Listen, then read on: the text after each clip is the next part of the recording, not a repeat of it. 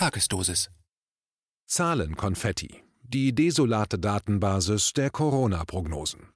Ein Kommentar von Matthias Bröckers. Es ist zwar lange her, dass ich als Soziologiestudent etwas über Statistik und die Aussagekraft von Stichproben und Umfragen gelernt habe, aber die Basics habe ich mir gemerkt. Vor allem, dass Stichproben nur dann aussagekräftig sind, wenn sie aus einem repräsentativen Querschnitt der Gruppe gewonnen werden, über die eine Aussage getroffen werden soll. Wenn zur Frage des Tempolimits auf Autobahnen nur männliche Autobesitzer auf dem Land befragt werden oder nur weibliche Radfahrerinnen aus Großstädten, sagen diese Stichproben über die Haltung der Gesamtbevölkerung wenig aus. Sie sind nicht repräsentativ. Weshalb es ziemlicher Unsinn ist, auf Basis einer solchen Stichprobe dann Hochrechnungen anzustellen, wie am Wahltag das Ergebnis der Volksabstimmung zum Tempolimit ausfallen wird. Doch mit ebensolchem Unsinn müssen wir seit Monaten leben, nämlich mit Hoch- und Exponentialrechnungen über Infektions- und Letalitätsraten durch Covid-19, die gar keine repräsentative Grundlage haben. Denn wenn ich nur Menschen teste, die mit Symptomen ins Krankenhaus kommen, kann ich über die Verbreitung des Virus in der Gesamtbevölkerung keine Erkenntnisse gewinnen. Dazu müsste ein repräsentativer Querschnitt der Bevölkerung, sagen wir 5000 gesunde Leute, regelmäßig getestet werden, auf die Infektion und auf die Anwesenheit von Antikörpern. Nur so lassen sich valide Hochrechnungen über die Verbreitung und Erkenntnisse über die Gefährlichkeit des Virus überhaupt erst anstellen. Bisher wurden erst zwei solcher halbwegs repräsentativen Screenings durchgeführt. Zum einen in Island, wo bis vergangenen Mittwoch 6.143 Tests durchgeführt wurden, das heißt knapp 5 Prozent der Einwohner untersucht worden sind. Dabei wurden 52 Menschen positiv getestet, von denen die Hälfte keinerlei Symptome hatte und die andere Hälfte die einer Erkältung. Der Stanford-Professor John Ioannidis, der die Daten der knapp 3000 Passagiere des vor Yokohama unter Quarantäne gestellten Kreuzfahrtschiffs Diamond Princess untersucht hat, bei denen es sich mehrheitlich um Senioren handelte, kam zu einem ähnlichen Ergebnis. Nach einer Alterskorrektur der Daten ergibt sich danach, dass die allgemeine Letalität von Covid-19 bei 0,025 Prozent bis 0,625 Prozent liegt, im Bereich einer starken Erkältung oder einer Grippe. Von den 700 positiv getesteten Passagieren waren knapp die Hälfte symptomfrei geblieben. Sogar die 80 bis 89-Jährigen zeigten zu 48 Prozent die 70 bis 79-Jährigen zu 60 Prozent keinerlei Symptome. Deshalb fordert Professor Ioannidis repräsentative Stichproben an Gesunden, denn, Zitat, wir wissen nicht, ob wir uns bei den Infektionen um den Faktor 3 oder 300 irren. Zitat Ende. Auch das Robert Koch Institut hat bis vor kurzem nur die Fallzahlen von Infizierten, nicht aber die Zahl der durchgeführten Tests publiziert.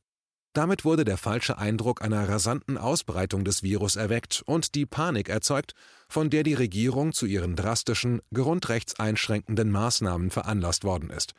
Tatsächlich aber konnte von einer Verdreifachung der Fallzahlen im März gar nicht die Rede sein, denn im selben Zeitraum wurden auch etwa dreimal so viele Tests durchgeführt.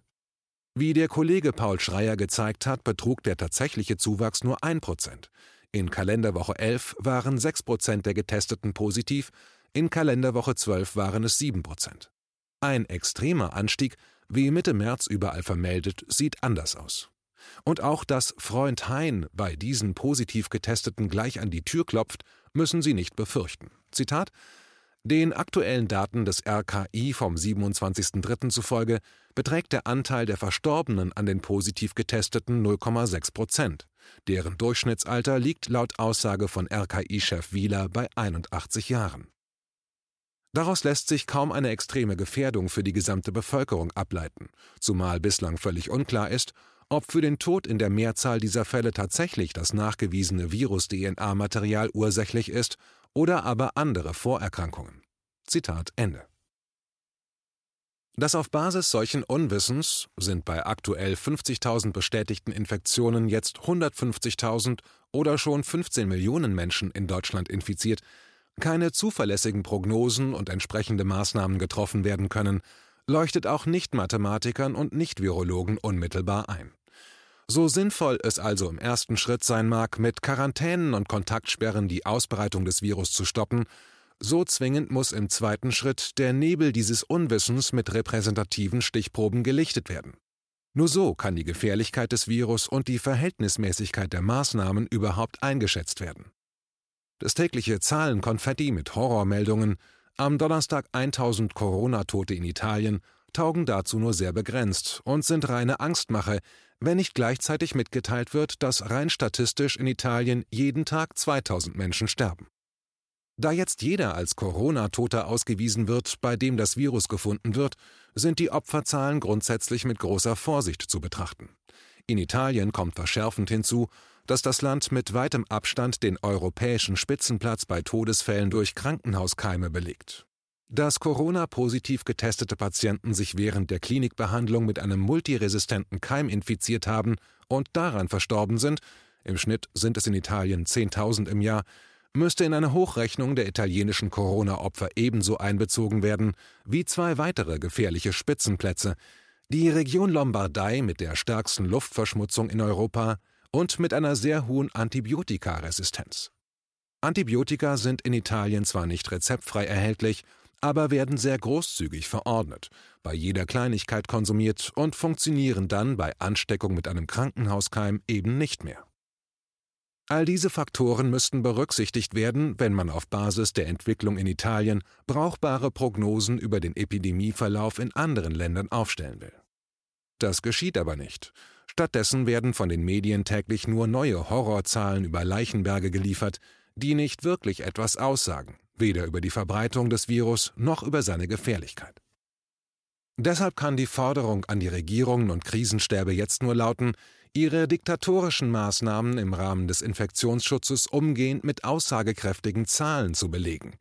Es kann und darf nicht sein, dass die schwersten Grundrechtseinschränkungen seit Bestehen der Bundesrepublik weiter auf der Basis von irreführendem Datenmaterial durchgezogen werden. Das gilt im Übrigen auch dann, wenn der Ausnahmezustand noch verschärft werden müsste, weil sich das neue Coronavirus tatsächlich als so gefährlich herausstellen sollte, wie die Worst-Case-Szenarien mit vielen Millionen Toten prognostizieren. Und es gilt erst recht, wenn die mittlerweile zahlreichen Kritiker dieser nicht auf sauberen Daten basierenden Prognosen recht behalten, die, wie der renommierte Mikrobiologe Professor Sucharit Bhakti in seinem offenen Brief an Kanzlerin Merkel Aufklärung und Richtigstellung der desolaten Datenbasis fordern. Und es gilt für alle Medien und Journalisten, die gerade in solchen Krisenzeiten gehalten sind, nicht als Propagandasoldaten offizielle Verlautbarungen nachzubeten sondern die Aussagen und Aktionen der Herrschenden kritisch zu hinterfragen. Matthias Bröckers veröffentlichte zuletzt Don't Kill the Messenger – Freiheit für Julian Assange im Westend Verlag. Er bloggt auf bröckers.com.